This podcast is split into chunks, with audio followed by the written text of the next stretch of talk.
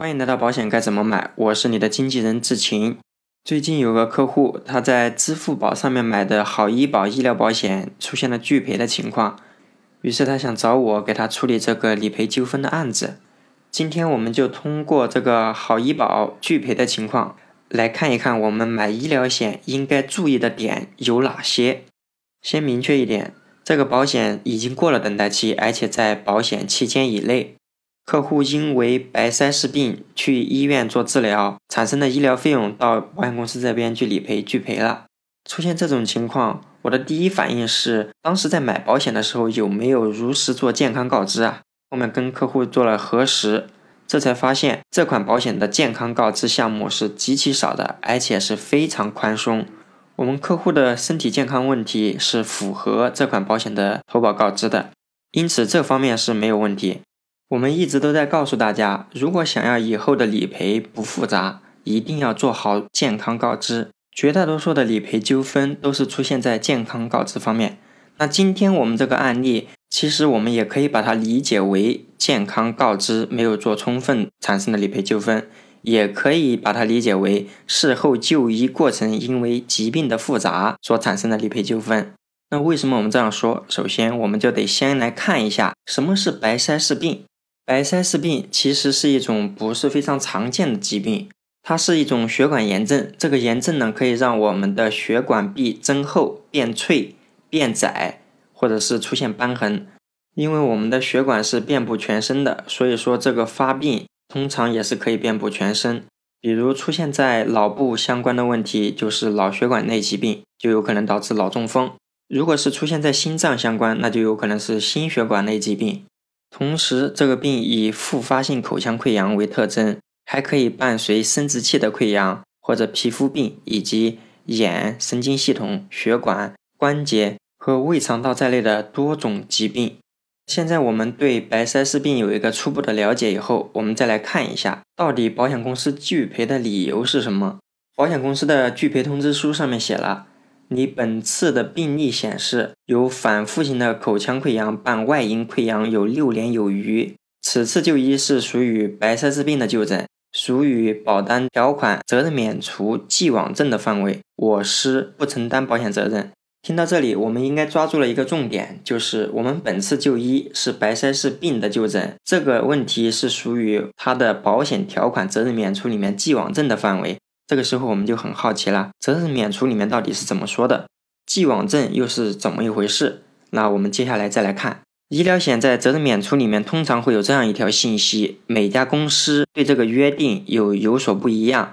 客户买的好医保这份产品里面的责任免除是这样说的：被保险人在首次或非连续投保时未如实告知的既往症。即在本合同首次或非连续投保时，保单签发前二十四个月内已经存在的疾病，做责任免除。刚才我说的这句话有一个前提是你未如实告知的既往症，或者是已经存在的疾病。那如果我们已经如实告知了，保险公司审核以后说可以卖给我们，这种情况是可以赔的。这里的主要矛盾就出现了：我们在买保险的时候有如实告知过去反复出现过口腔溃疡的问题吗？我们消费者想要告知口腔溃疡的问题，首先要明白口腔溃疡到底是怎么一回事。首先，口腔溃疡并不算一个疾病。这样来看，保险公司核赔人员给的拒赔结论还是很严谨的，并没有说这是一种疾病，而是既往症。好，那接下来我们就要得了解这个保险对于既往症到底是怎么定义的。在这本合同的名词解释七点十六项说了既往症这个问题，它指的是投保前已经患的、被保险人已知的或应该知道的有关疾病或症状都是属于既往症。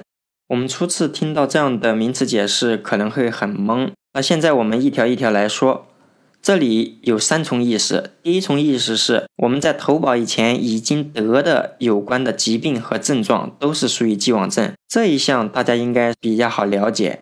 它具体指的就是我们以前在医院里面就医已经确诊了的疾病或者症状。什么是症状呢？就比如你跟医生说，我过去一个月有反复的头晕啊，这就属于类似一种症状。这里面还有第二种含义。它指的是被保险人已知的疾病和症状，已知的疾病和症状和已患的疾病和症状有什么区别呢？我们从范围上来了解，已患的疾病或症状一定是属于已知的疾病和症状。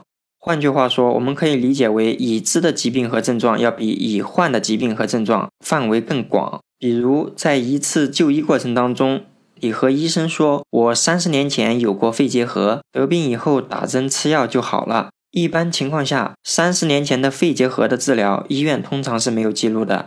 现在我们事后跟医生补充，并且体现在病历里面，说我有这个问题，这就是我已知的疾病，但是保险公司和医院是不知道的。理解了这个案例，已知的症状也是很好了解的。这款保险里面的既往症第三重含义，它的范围更广了。它的意思是，不管我以前有没有治疗过，不管我自己知道还是不知道。如果出现了一些我们常人应当知道的疾病或者是症状，这都算着既往症。应当知道的疾病可以怎么去理解呢？就比如我们事后去做甲状腺结节的相关治疗，要申报理赔的这个医疗保险，仅仅只是我们一年前才买的，但现在因为我们的甲状腺结节很大了，可能出现恶性的情况。虽然我们事前并不知道有甲状腺结节，也没有明确的诊断。但是甲状腺结节可能有一个肿块，这个肿块是我们常人是可以摸到的。从这个角度考虑，也算我们消费者应当知道的疾病。当我们把医疗保险的既往症理解清楚以后，很多听众的心都已经哇凉哇凉的了。因为这个既往症就相当于保险公司的杀手锏，买了这份保险以后，如果想要理赔，就看他的心情了，因为他可以拿既往症做文章。单从既往症这一点来看，我也赞同大家的想法。我们怎么规避保险公司就既往症给我们消费者挖的坑呢？其实大家也不用担心，因为责任免除里面说的非常清楚。如果是我们未如实告知的既往症，后期保险公司可以拒赔。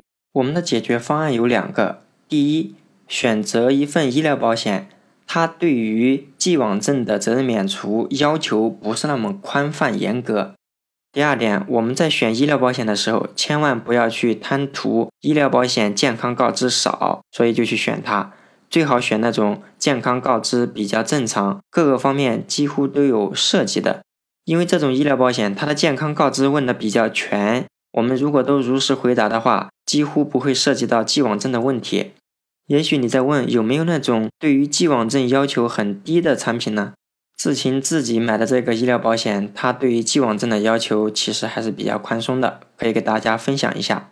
关于既往症的责任免除，它是这样说的：被要求健康告知的被保险人未告知的既往症的治疗及其相关的费用是不赔的。那通过这句话，我们可以理解为既往症是不赔的。什么样的既往症是不赔的呢？就是我们被保险人没有如实告知的既往症是不赔的。被保险人没有如实告知的既往症不赔，还有一个定语：保险公司要求的健康告知。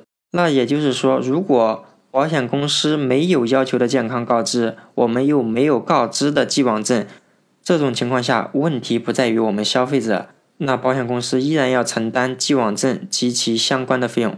今天和大家分享的主要内容也就到这里了。我们这里做一个总结：买医疗保险有两点非常重要。第一，一定要如实做健康告知。